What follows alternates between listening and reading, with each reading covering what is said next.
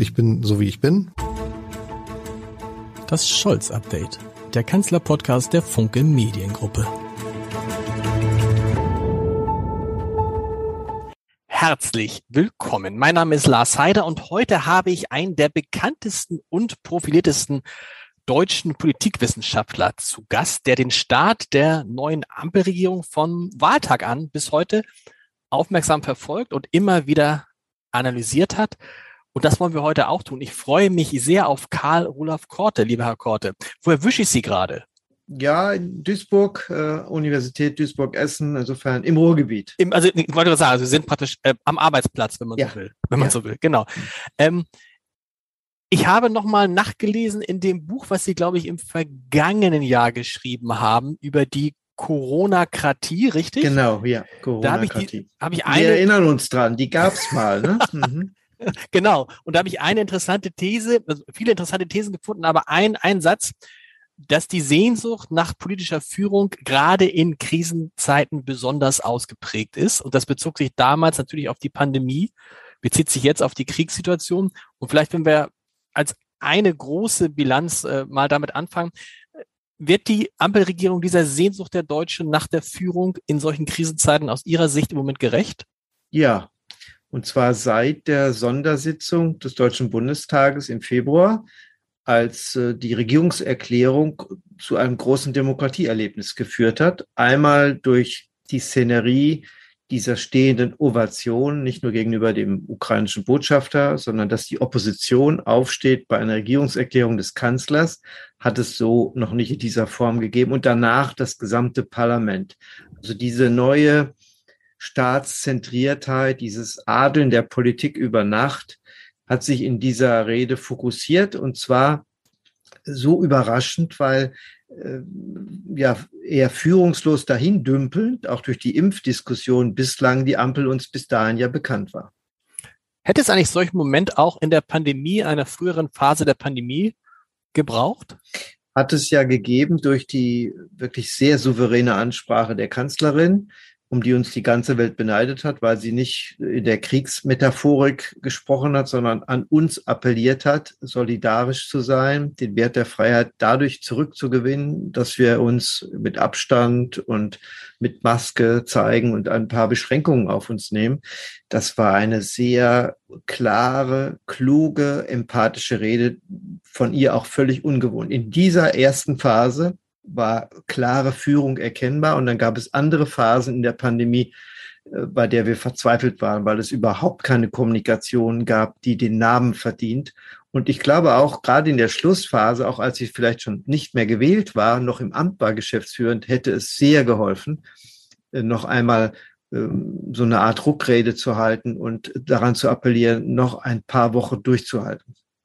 Sie haben gerade gesagt, diese besondere Situation im Deutschen Bundestag, ähm, als Olaf Scholz, glaube ich, fünfmal in seiner Rede von einer Zeitenwende sprach, die 100 Milliarden für die Bundeswehr verkündete. Nun hat es in der vergangenen Woche wieder eine historische Sicht Sitzung des Deutschen Bundestages gegeben, über die viel diskutiert worden ist. Wie haben Sie die Rede des ukrainischen Präsidenten Zelensky und die Reaktion des Bundestages darauf erlebt? Ja ein außerordentliches Momentum, auch eine Sternstunde des Parlamentarismus. Es gab schon viele bewegende Rede, auch Gäste.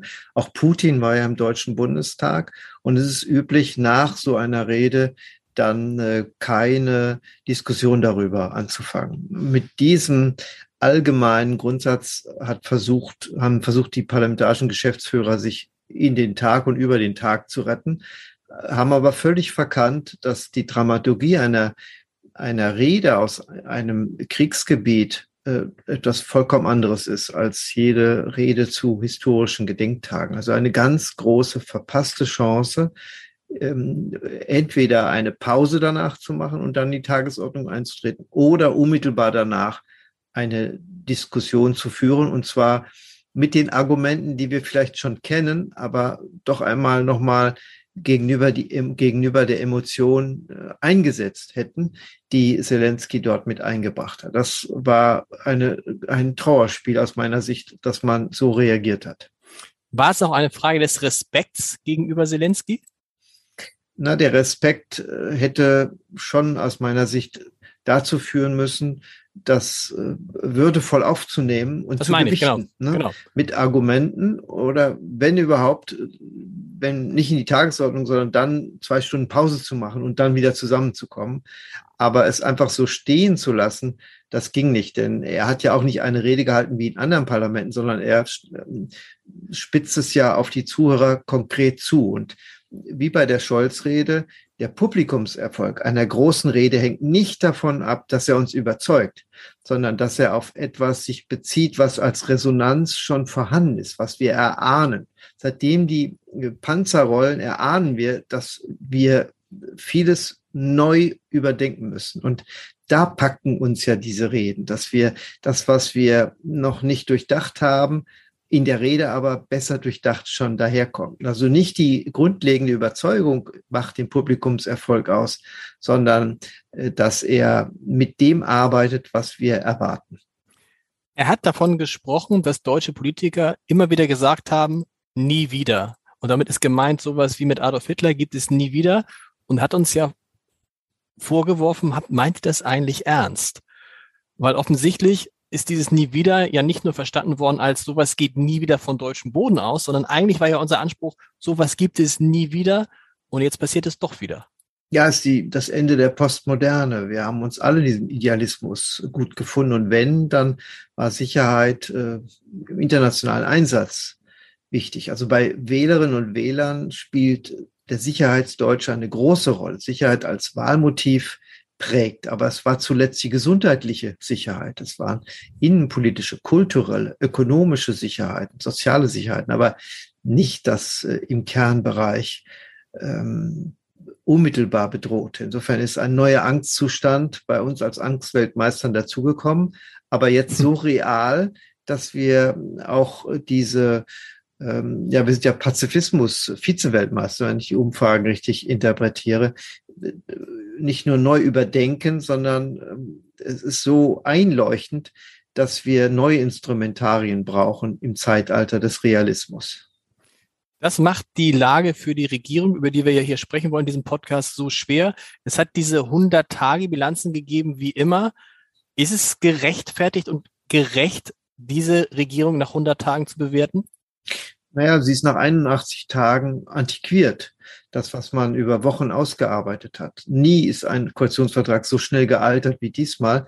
Das zeigt nochmal mehr, dass man nicht die ganze Intensität äh, in diese Koalitionsvereinbarung legen sollte, auch in Zukunft nicht. Man braucht ein Rahmenpapier, man muss innerparteilich sich verständigen, man muss in die Parteien hineinwirken, verstehe ich vollkommen, aber da reichen auch 20 Seiten aus. Diese Details sind nicht notwendig, weil sie sehr schnell überholt werden ohne jetzt zu sagen, dass ähm, Sicherheitspolitik wichtiger als Umweltpolitik geworden ist. Nein, ganz im Gegenteil. Man kann sagen, die Transformation zu wagen hat ein neues Gewicht bekommen. Die Priorisierung ist nicht weg, sondern sozial-ökologischer Umbau bedeutet eben auch, ähm, souveränes Europa so zu schaffen, dass auch Energiesicherheit gewährleistet wird. Und äh, das kann die Dramaturgie eines sozial-ökologischen Umbaus durch die Militari, durch die, durch die Kriegseintritt noch einmal beschleunigen. Die Grundidee ist dramatisiert, aber die Details sind überholt.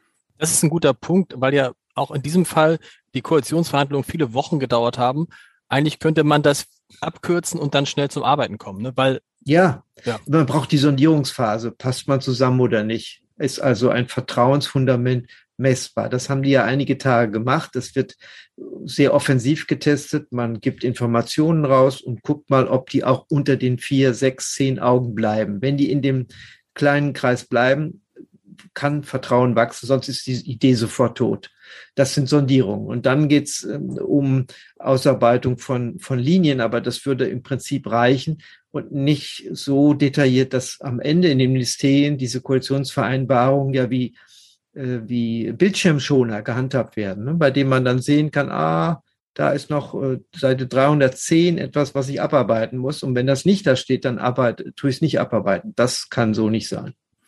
Kommen wir mal zu den einzelnen Personen. Fangen wir mit dem Kanzler vielleicht an. Ihre Bewertung nach, nach dieser ersten Anfangsphase. Er ist relativ schwach gestartet auch kommunikativ schwach. Und dann, Sie haben es vorhin gesagt, hat er diesen starken Auftritt im Bundestag. Seitdem ist bei mir aber wieder so ein Moment dieses, wo ist Olaf Scholz? Oder bin ich da zu kritisch? Nee, er ist unverändert der gleiche, also monumental unbeirrt. Er glaubt, durch seine Klugheit und seine Argumente auch am Ende Sieger zu sein. Das ist jetzt keine schlechte Voraussetzung, um uns äh, zu regieren.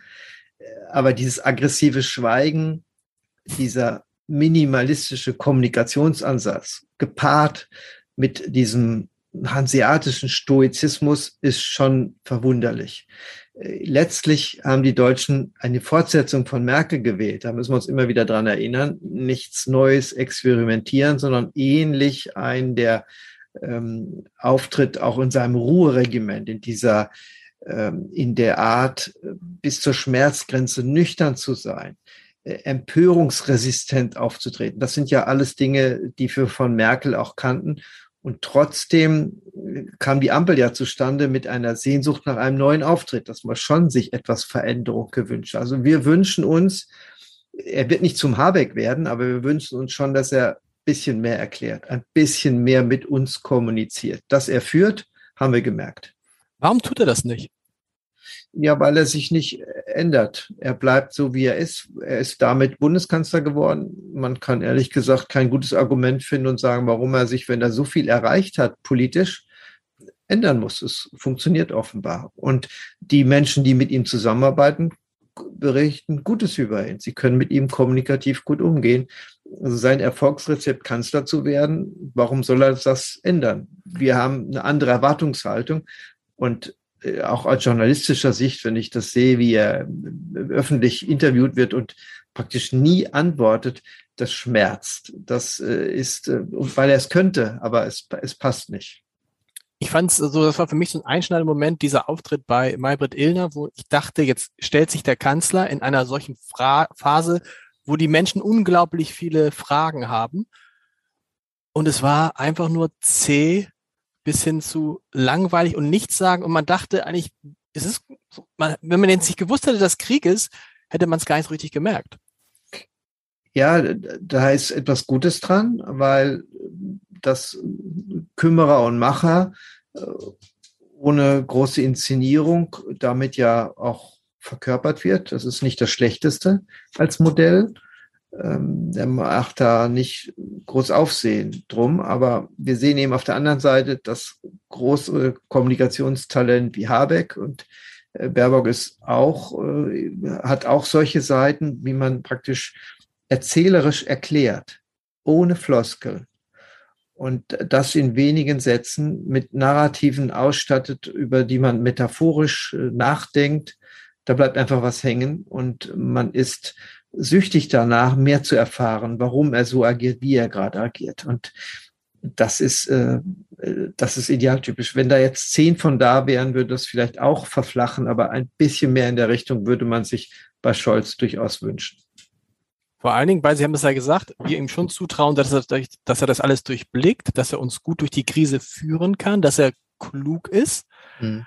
Einerseits, andererseits erleben wir halt auch in dem Konzert der großen Regierungschefs spielt er offensichtlich nicht so eine große Rolle. Na gut, man muss äh, fairerweise sagen, Merkel war immer da, 16 Jahre große Konstante, viele amerikanische Präsidenten, viele französische Präsidenten, alles äh, hat sie erlebt und auch viele SPD-Vorsitzende, viele Vizekanzler. Also das äh, ist einfach ein, ein Vorsprung an Erfahrung, wie man mit anderen umgeht. Ähm, das ist nicht leicht einholbar. Und auch in den anderen Versammlungen auf internationaler Ebene war sie einfach verlässlich, weil sie da war. Und unter diesem Gesichtspunkt hat Obama am Schluss ja auch das letzte Telefonat mit ihr auch geführt, mhm. bevor er aufgehört hat, um sie nochmal zu bearbeiten. Auf jeden Fall auch die Anführung des freien Westens zu bleiben. Äh, weil es äh, aus seiner Sicht eben wichtig war, dass sie diese Rolle spielt. Also ich finde, das darf man keinem Kanzler vorwerfen, dass er da noch nicht so erfahren ist, aber normal sind die Kanzler alle innenpolitisch gestartet bislang und außenpolitisch geendet. Er musste von Anfang an viel internationaler agieren, war durchaus sein äh, Vizekanzlerschaft durch das Finanzministerium auch international versiert und geschult. Da sind ja keine Fehler bisher passiert. Aber das souveräne äh, Interagieren mit anderen setzt auch hier Vertrauen voraus, dass man sich kennt und trifft. Das wird wachsen, da bin ich ziemlich zuversichtlich. Haben Sie jetzt eigentlich angesichts des Krieges und all der viel Einschätzung, die die deutsche Politik und die Deutschen über Wladimir Putin hatten, ein anderes, einen anderen Blick auf die Ära Merkel? Also das Bild verändert sich immer, ähm, historisch deterministisch, davor muss man sich hüten. In der Regel werden die Goldrähmchen ja breiter und dicker bei jedem Jubiläum mit Runden mit Null. Ne? Mhm. Ähm, das wird bei Merkel auch so sein. Adenauer war, wurde im Ende aus dem Amt gejagt, aber wenn wir sehen, wie Herr Heilig geschrieben worden ist danach, kann das Merkel auch noch zusätzlich passieren. Sie wurde nicht rausgejagt, sondern sie ist äh, würdevoll, sie ist auf dem Weg, würdevoll bedeutungslos zu werden. Aber in der Tat, bestimmte Politikfelder, wie eben die Energiepolitik, werden unter anderem Gesichtspunkt gesehen, auch die Zusammenarbeit mit Russland. Aber das kontrafaktische Herangehen, was wäre, wenn gewesen, ist wissenschaftlich hochinteressant. Es lässt sich nicht äh, umkehren, denn man muss sehen, an, sie hat ja im Konzert mit anderen äh, so gehandelt. Sie hat nicht allein äh, gehandelt, sie hat orchestriert mit anderen, die ähnlich so eine Rolle von Putin gesehen haben. Da wäre es zu einseitig, ihr jetzt dafür allein die Schuld zu geben. Sie haben Robert Habeck und Annalena Baerbock bereits angesprochen. Annalena Baerbock ist in der Bewertung der Menschen die aktuell erfolgreichste Politikerin gewesen in den ersten 100 Tagen. Wie ist es in Ihrer Bewertung?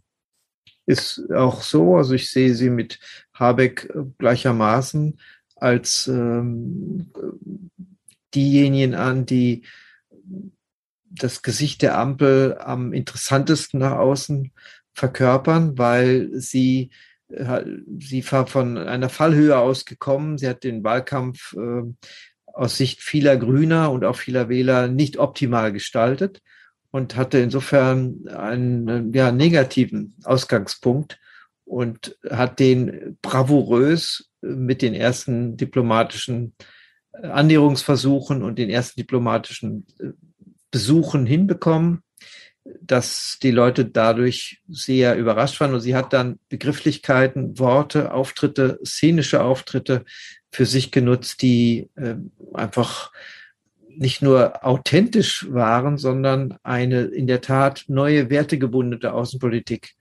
übersetzt haben, nicht als theoretisches Konstrukt, sondern in konkrete Anwendung gebracht haben. Also sie ist groß, richtig groß geworden durch den Krieg. Und ähm, das ist insofern ein Glücksfall, und ich hoffe, dass sie auch ähm, jetzt als Bürger hoffe ich, dass dieser Ansatz der femininen Außenpolitik durchsetzt, denn wer leidet am meisten durch Krieg? Natürlich wieder Frauen. Ne? Wo werden die meisten Menschenrechte äh, gegen wen missachtet? Gegen Frauen. Und insofern ist der Ansatz dieser femininen Außenpolitik äh, ein ganz zentraler, ein wichtiger, ähm, multipolarer Gedankengang. Robert Habeck musste seine werteorientierte Wirtschaftspolitik oder die werteorientierte Wirtschaftspolitik der Grünen zumindest zum Teil aufweichen. Man sieht auf einmal Bilder, die er sich wahrscheinlich auch nicht hätte vorstellen können, wo er in Katar sitzt und äh, dem dortigen Regierungschef halt versucht, äh, mit dem über Gas zu verhandeln. Auch das etwas unvorstellbar für die Grünen, aber alternativlos in dieser Phase. Ja, Politikparadoxon. Nach so kurzer Zeit also das ist dieser Nixon Goes to China Effekt, der mhm. viel schneller bei dieser Regierung als bei anderen eingetreten ist. Den Sozialstaat begrenzen, einschneiden, das konnte nur eine sozialdemokratische Schröder-Regierung, ganz offenbar nicht andere. Wer konnte Honecker in Bonn empfangen? Das konnte auch nur Kohl. Ähm, so, und jetzt, wer rüstet auf? Offenbar pazifistische Parteien wie die Grünen und die Sozialdemokratie. Und am Ende muss einer Kohle verlängern und äh, vielleicht auch Atomstrom verlängern, dann ein Grüner. Also das ist der Beleg, dass Politikparadoxon existiert. Es schadet ihm insofern nicht, weil er es erklärt und einordnen kann. Zwischen Optimum und Maximum ein Dilemma-Management zu betreiben, um elementare existenzielle Sicherheit in Deutschland herzustellen und im Prinzip Aufräumarbeiten zu betreiben von Vorgängerregierungen, mhm. die äh, ein verfehltes Energiekonzept haben. Und das, was er selbst auch durchaus als Brückenenergie gefeiert hat, Gas, begrenzte Zeit, eben in sich zusammensackt, weil es äh, die Brücke sehr, sehr schmal ist oder sehr einseitig nur nach Moskau zeigt und die niemand mehr gehen will. Also da er es erklärt, er gibt Fehler zu. Er arbeitet also im Sinne von moderner Resilienz äh, an Widerstandsfähigkeit der Gesellschaft, weil er wichtige Tools nutzt, die in der Pandemie auch eine Rolle gespielt haben. Wir haben Fehler gemacht, wir haben dazugelernt, eine neue Lageeinschätzung. Man muss sie begründen und Schlussfolgerungen daraus ziehen. Und äh, in der Wissenschaft führt das Fortschritt, zu Fortschritt. In der Politik ist das dann oft Scheitern. Das lässt er nicht zu, sondern er begründet, warum das vorherige vielleicht falsch war und warum es jetzt neu ist. Und das macht die Sache nicht nur eloquent, sondern auch nachvollziehbar. Genau. Und insofern sehe ich da den Realitätsschock ganz klar bei den Grünen und er agiert ja präsidial äh, über den Parteien geradezu. Aber er glaube ich, erklärt auch gut für grüne Wählerinnen und Wähler, warum er das so machen muss. Manchmal sieht es aus, als wäre es fast abgesprochen, dass im Moment vor allen Dingen Habeck im Fernsehen auftritt, weil er derjenige ist, der das am besten und Sie, wie Sie sagen, am nachvollziehbarsten erklären kann. Ne?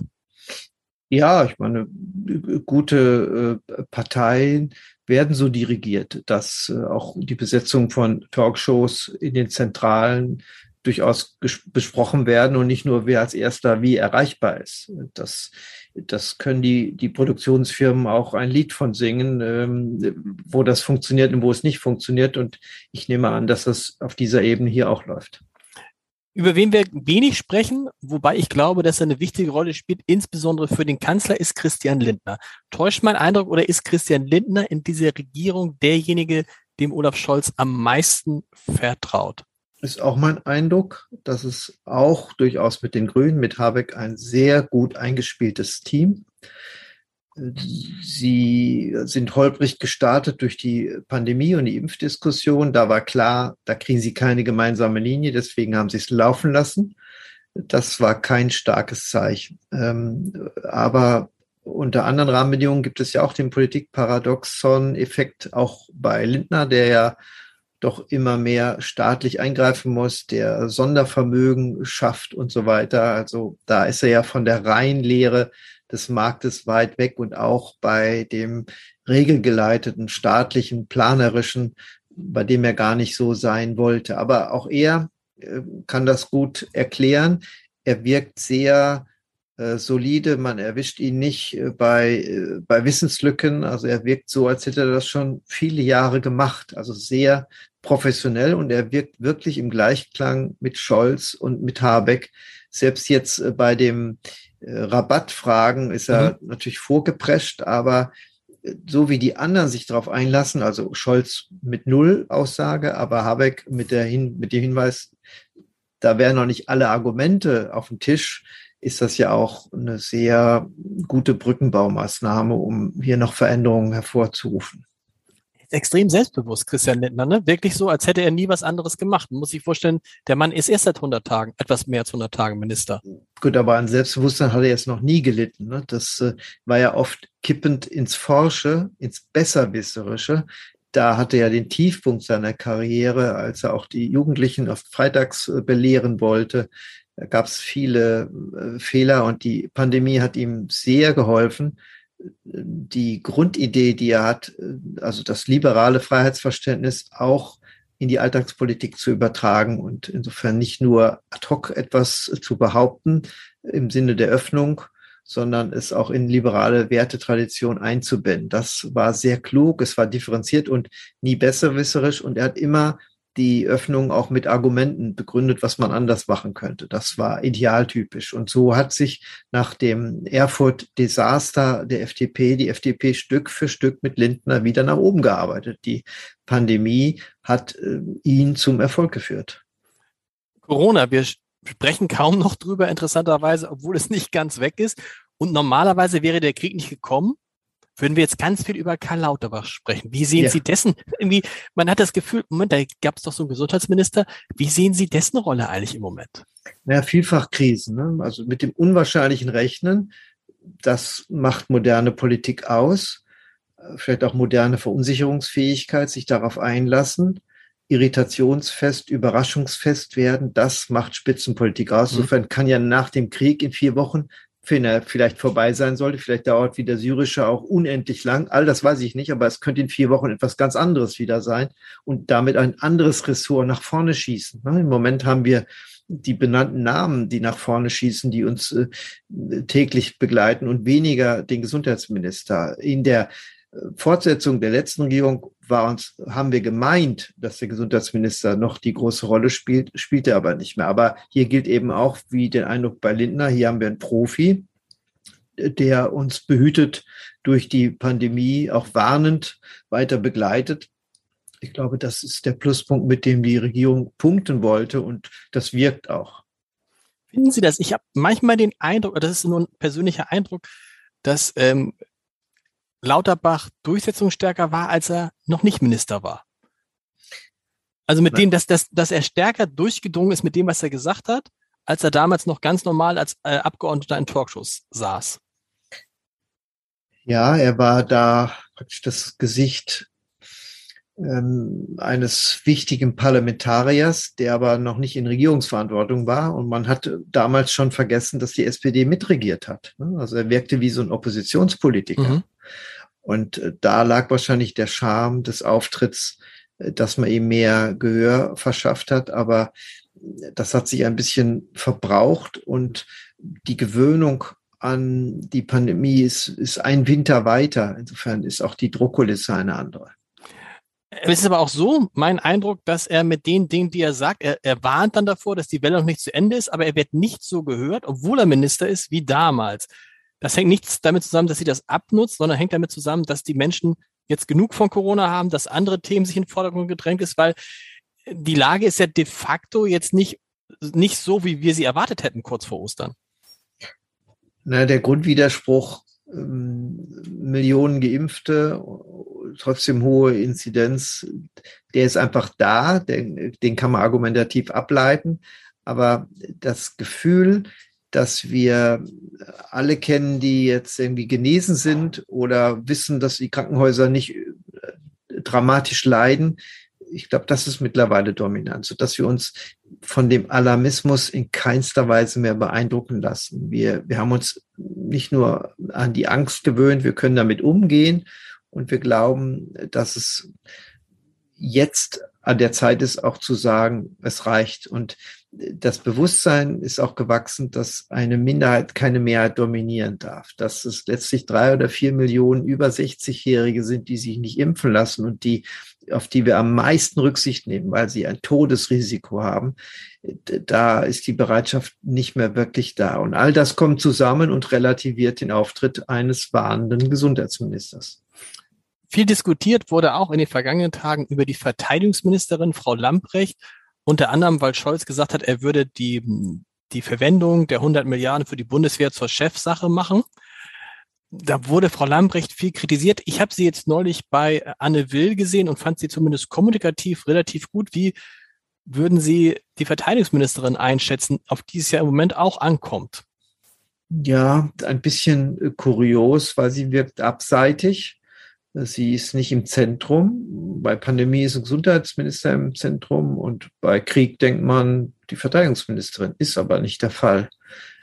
Das kann damit zusammenhängen, dass es Chefsache ist, kann aber auch damit zusammenhängen, dass man sich noch nicht wirklich so eingearbeitet hat in den 100 Tagen, dass man auch so kommunikativ sprechfähig ist zu der neuen Herausforderung. Die, die ersten Großauftritte mit diesen Tausenden von Helmen, ich weiß gar nicht mehr, wie viel waren. 5000? Die, die mhm. waren ja eher daneben. Ne? Da hätte ja der gesunde Menschverstand sagen können, besser hier gar nichts zu sagen, nicht auftreten, als so etwas verkünden zu müssen. Der Staat war holprig in dem Ministerium und ich habe den Eindruck, die Entscheidungen fallen permanent im sicherheitspolitischen Bereich. Sie hört dann zu, aber sie ist nur daran beteiligt. Sie ist nicht diejenige, die die Initiative dazu ergreift. Vielleicht soll sie diese Rolle spielen. Man kann ja oft im, in Ressorts auch nur eine Rolle spielen, die einem, einem die richtigen Kompetenz des Kanzlers zuweist. Aber die starke Führungsrolle, auch die kompetente Führungsrolle kann ich im Moment an dieser Person nicht erkennen. Was wahrscheinlich daran liegt, dass der Kanzler natürlich im Krieg eine besondere Herausforderung hat. Können Sie mir erklären, welche Rolle diese permanenten Telefonate spielen, die Olaf Scholz führt? Es gibt ja keine Woche, vergeht ja, wo wir nicht hören, Olaf Scholz hat, ein, hat eine Stunde mit Wladimir Putin gesprochen. Und dann selbst der luxemburgische Regierungschef hat mit Wladimir Putin gesprochen und Macron hat mit Wladimir Putin gesprochen und alle sprechen mit Wladimir Putin. Und man hat das Gefühl, ihr könntet noch sechs, sieben, acht, neun Mal mit dem telefonieren. Es ändert sich ja an der Lage nichts. Was bringen diese Telefonate? Einmal ist es durchaus die Fortsetzung äh, dieses Paradigmas der Kommunikation, was die liberale äh, Kommunikationsweltordnung für uns auch bisher bedeutet hat, dass man immer meinte, letztlich über Gespräche einen Ausgleich herbeiführen zu können und deswegen auch Panzer verhindern kann. Das ist ja durch den Kriegseintritt eigentlich gescheitert. Trotzdem bleibt diese Ebene für viele Politiker erstmal im Sinne der Diplomatie erhalten. Und so wie man über Jahrzehnte die Pravda, erinnere mich noch in Zeiten des Kalten Krieges, täglich ja intensiv ausgewertet hat, also texthermeneutisch interpretiert hat, ob ein Komma vielleicht absichtlich fehlte und daraus eine Schlussfolgerung zu ziehen. So würde ich auch diese Telefonate interpretieren, ob vom wöchentlichen Abstand ein Halbsatz anders ist bei Putin. Hm. Äh, eine Floskel fehlt, äh, drei Minuten weniger als sonst und daraus Schlussfolgerungen zu ziehen, Mutmaßungen über Absichten. Aber nach wie vor, auch wenn wir im Realismus angekommen sind, halte ich es für schon hilfreicher, wenn man überhaupt noch telefonieren kann, als wenn auch das nicht mehr möglich wäre. Aber ich bin kein sicherheitspolitischer Experte, um das einschätzen zu können.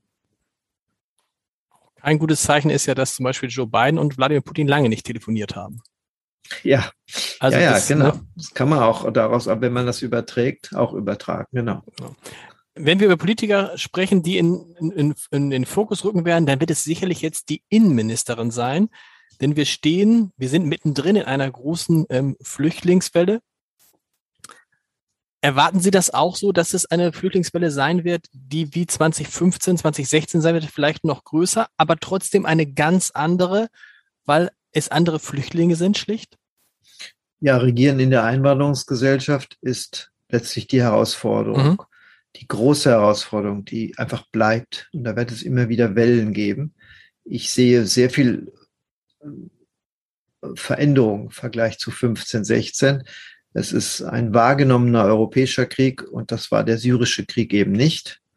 Es werden ähm, daraus auch ersichtlich, dass die osteuropäischen Länder als Angrenzungsländer unglaubliche Hilfsbereitschaft zeigen. Das haben sie bei keinem anderen gemacht. Es ist eine Form von Differenzierung, vielleicht auch rassistischer Differenzierung, die hier greift.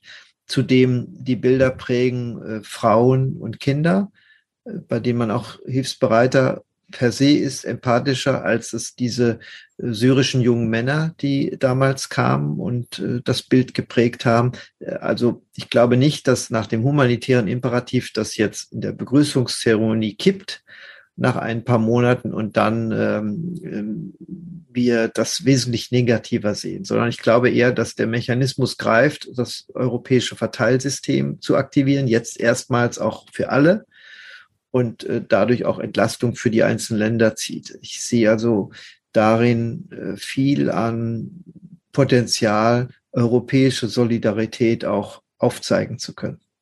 Bayerns Ministerpräsident Markus Söder hat das neulich ganz anders gesagt bei Markus Lanz. Da hat er gesagt, naja, all die, die jetzt das Ganze respektieren und das auch gut finden, wie das läuft, die werden genauso wie 2015, 2016 das in wenigen Wochen ganz anders sehen. Das glauben Sie nicht? Glaube ich unter keinen Umständen. Ich habe ja ein paar Argumente genannt. Genau. Es könnte sein, dass ähm, der bayerische Ministerpräsident sich bereits zum zweiten Mal dann verrennt, wie bei der letzten Landtagswahl, bei der er diese Themen ja auch hatte und versucht hat, rechts zu punkten.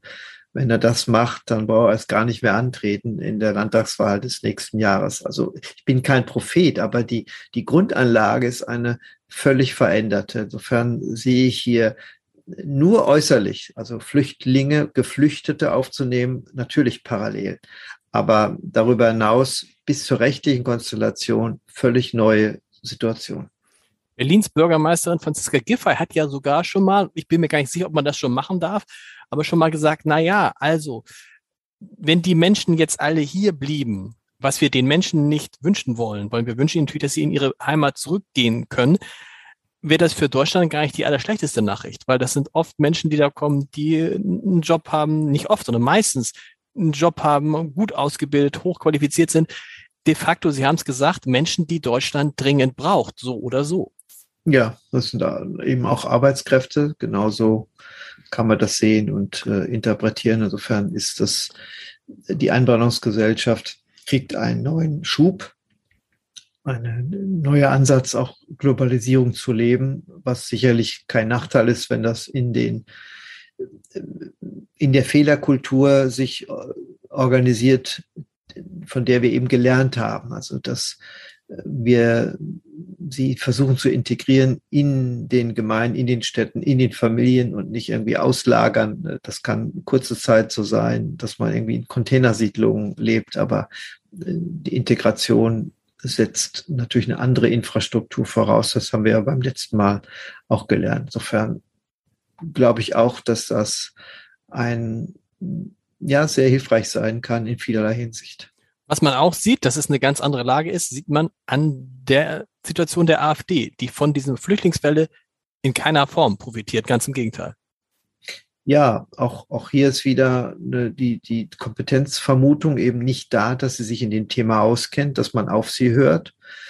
Und ähm, das Ausgrenzen des Fremden, des anderen, äh, mit dem sie normalerweise aggressiv ja umgeht, greift nicht, weil an diese Menschen auch gar nicht fremd vorkommen, sondern nicht nur hilfsbedürftig, sondern europäisch und sie uns konfrontieren mit unserem permanent schlechten Gewissen, dass wir nur so helfen können, aber nicht anders. Finden Sie das eigentlich richtig, dass wir ähm, nur so helfen und nicht anders, dass wir am Ende zugucken, was da in der Ukraine passiert, auch aus Angst davor, dass sich das ausweitet und uns das dann selber passieren könnte. Auch Dilemma-Management, aber ich, wie gesagt, ich bin kein Sicherheitspolitiker, ich kann es nicht beurteilen. Mein, mein historischer Rekurs setzt so an, dass wir eben viele Fehlentscheidungen der letzten 10, 20 Jahre in der Richtung getroffen haben. Aber ähm, im Moment deutet viel darauf hin, aber das kann ich nicht wirklich beurteilen, dass das eine Eskalation wäre, wenn wir jetzt über NATO letztlich eingreifen. Eine Eskalation, die angesichts eines, eines Putin, der vielleicht rational auf rationale Argumente gar nicht mehr eingeht, nicht wirklich beherrschbar wäre. Insofern glaube ich nicht. Aber das ist eine laienhafte Einordnung, dass wir im Moment viel mehr anders machen können. Kommen wir zum Schluss nochmal zu einer nicht laienhaften Einordnung, nämlich zu einem Thema, bei dem Sie sich mit großer Sicherheit auskennen, weil Sie sicherlich auch wieder kommentieren werden. Das sind die anstehenden Landtagswahlen im Saarland, hm. Schleswig-Holstein und Nordrhein-Westfalen. Ähm, Landtagswahlen in Zeiten des Krieges, Wahlkampf in Zeiten des Krieges, schwierig. Ähm, Bernd Buchholz, der Wirtschaftsminister Schleswig-Holsteins, sagte neulich in einem Podcast, ähm, weil man über Dinge spricht, die einem so klein vorkommen und so unwichtig angesichts des Krieges. Trotzdem werden die Wahlen stattfinden. Erste Wahl im Saarland, ähm, da sieht es interessanterweise dann auch nach einem weiteren Sieg der SPD aus. Ja, normalerweise sind diese Wahlen in Krisenzeiten immer Machtrevitalisierungs mhm. Ähm, äh, ja, Veranstaltungen, bei denen wir in den letzten Landtagswahlen ja immer gesehen haben, dass Rot, Grün, Schwarz alle reüssierten über 30 Prozent. Zuletzt Frau Schwesig in Berlin, ja. Und insofern man mit dem Prämie des Ministerpräsidenten als Bonus ausgestattet auch wiedergewählt wurde, um keine Veränderung, sondern sicher gehen auf Stabilität. So, und äh, offenbar kommt den Saarländern, wenn ich die Umfragen jetzt richtig interpretiere, eine Woche davor sind sie ja auch sehr belastbar, diese Stabilität gleichermaßen vor, wenn man die Mitregierende, die Vize, Vizeministerpräsidentin, eben die stellvertretende Ministerpräsidentin dafür und damit beauftragt. Es ist auch ein weiter so in einer anderen Art mit einer Umkehrung der Vorzeichen.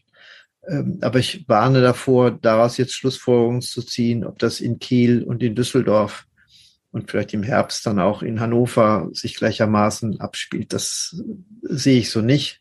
Ich sehe den Grundzug schon, dass man auf das Vertraute setzt und die Kompetenz im Bereich der Daseinsvorsorge, mit dem man die Ministerpräsidenten in Mithaftung bringt, Infrastruktur zu sichern. Das ist die, das Kernanliegen äh, und dafür diejenigen in Haftung nimmt, die auch in der Regel regieren, wenn sie nicht desaströs regiert haben, dass es so eine fundamentale Abwahl gibt. Aber indem man praktisch die GroKo tauscht, sehe ich hier nicht den fundamentalen Abwahltrend. Hat die Ampel nach ihren ersten 100 Tagen eher eine Auswirkung auf die Wahlen in den Landtagen? Ja, es gibt diese kollateralen Effekte. Also früher war es ja Bundestag, Bundesrat mit gegengerichteten Mehrheiten ganz klarer Effekt, sich gegeneinander äh, abzusetzen, auch Wahlkampf gegen Bonn, gegen Berlin zu machen. Ähm, das hat ja jetzt Hans auch nochmal mit seinem berühmten Video an der Tankstelle auch versucht, mhm. gegen Berlin zu machen. Und äh, wenn zu viel äh, Rot oder zu viel Schwarz, dann möchte man als im Land, obwohl das eine mit dem anderen nichts zu tun hat, dagegen agieren.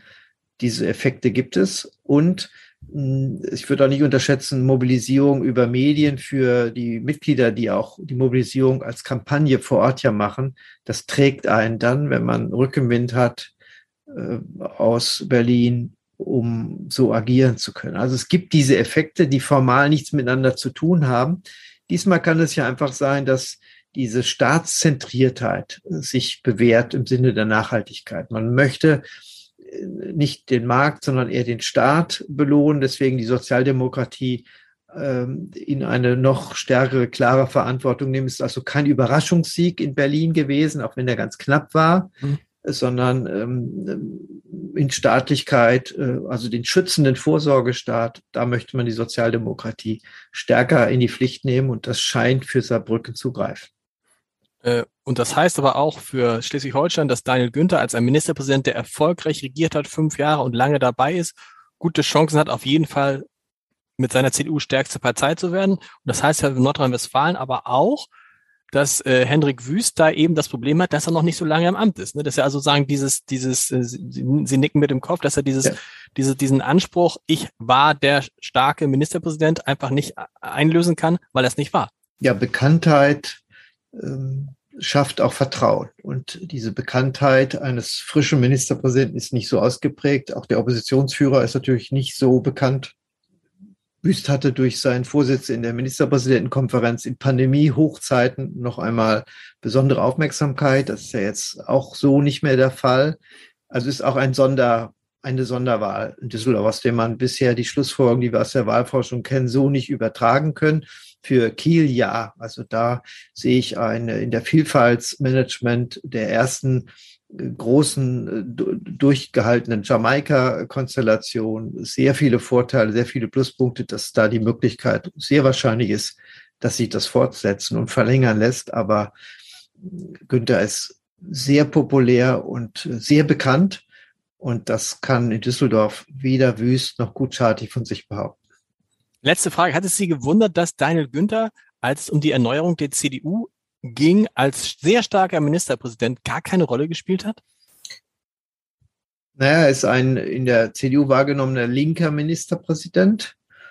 Und ähm, diejenigen, die sich am Ende durchgesetzt haben, sind Mitte rechts in der Union. Also die eher Linksverdächtigen sind, haben keine Rolle gespielt. Das hat er vermutlich auch von sich aus geahnt dass er sich zurückgehalten hat, weil er ist einer der wenigen Ministerpräsidenten seit Jahren gewesen, der auch bundespolitisch mit Themen gesetzt hat. Genau. Und auch immer klar formuliert. Und insofern war es für die, die auf ihn gesetzt haben, dann eher eine Täuschung, dass er keine größere Rolle gespielt hat. Aber wenn wir die letzten Wahlergebnisse sehen, innerparteilich, auf Parteitag, der Wahlen, Vorstand, Präsidium und so weiter, sind ja alle, die die kleinste Merkel-Nähe hatten, weit abgestraft. Mhm. Also die größte Distanz zu Merkel hat sich am Ende auch mit März durchgesetzt. Und deshalb hätte auch äh, Daniel Günther, der auch ein kritisches Verhältnis zu Merkel hatte, aber er in dem Fahrwasser war, vielleicht auch mittig links verortet zu sein, vermutlich keine Chance gehabt. Und Merz hat es auch schwer im Moment. Als Oppositionsführer hat man es in Kriegszeiten schwer, weil man halt nicht so auf die Regierung einschlagen kann, wie sonst? Hat man jetzt bei ein, zwei Malen gemerkt, oder? Ja, das stimmt, aber die Deutschen belohnen ja eine kooperative Opposition. Fundamentale Opposition wird überhaupt nicht gewählt. Und Merz ist im dritten Anlauf in seiner Lebensrolle, ne, dass er jetzt ein, wirklich ein Oppositionsführer ist, im Deutschen Bundestag auch in diesen Krisenzeiten und hat ja mit grandios glänzenden Auftritten nach dem im Sonder, äh, an dem Sonntag der der Bundestag-Sondersitzung glänzend gesprochen, jetzt auch äh, nach der Zelensky verpassten Chance auch glänzend gesprochen. Das kann er einfach. Und äh, das konnten sich auch viele vorstellen. Aber in der Verantwortung eine Regierung zu übernehmen, konnten sich ihn in der Rolle eben wenige vorstellen. Also man muss gucken, für welche Rolle man offenbar besonders geeignet ist. Und hier ist er offenbar am richtigen Ort jetzt angekommen. Lieber Kort, ich danke Ihnen recht herzlich. Es war wie immer sehr interessant. Nächste Woche das Scholz-Update ich weiß gar nicht, ob mit Frau Strack-Zimmermann. Das kann sein, dass Frau Strack-Zimmermann, das wird dann auch, wird, wird dann auch ganz gut. Ja. Vielen, vielen Dank und liebe Grüße nach Duisburg. Ja, danke, Heide.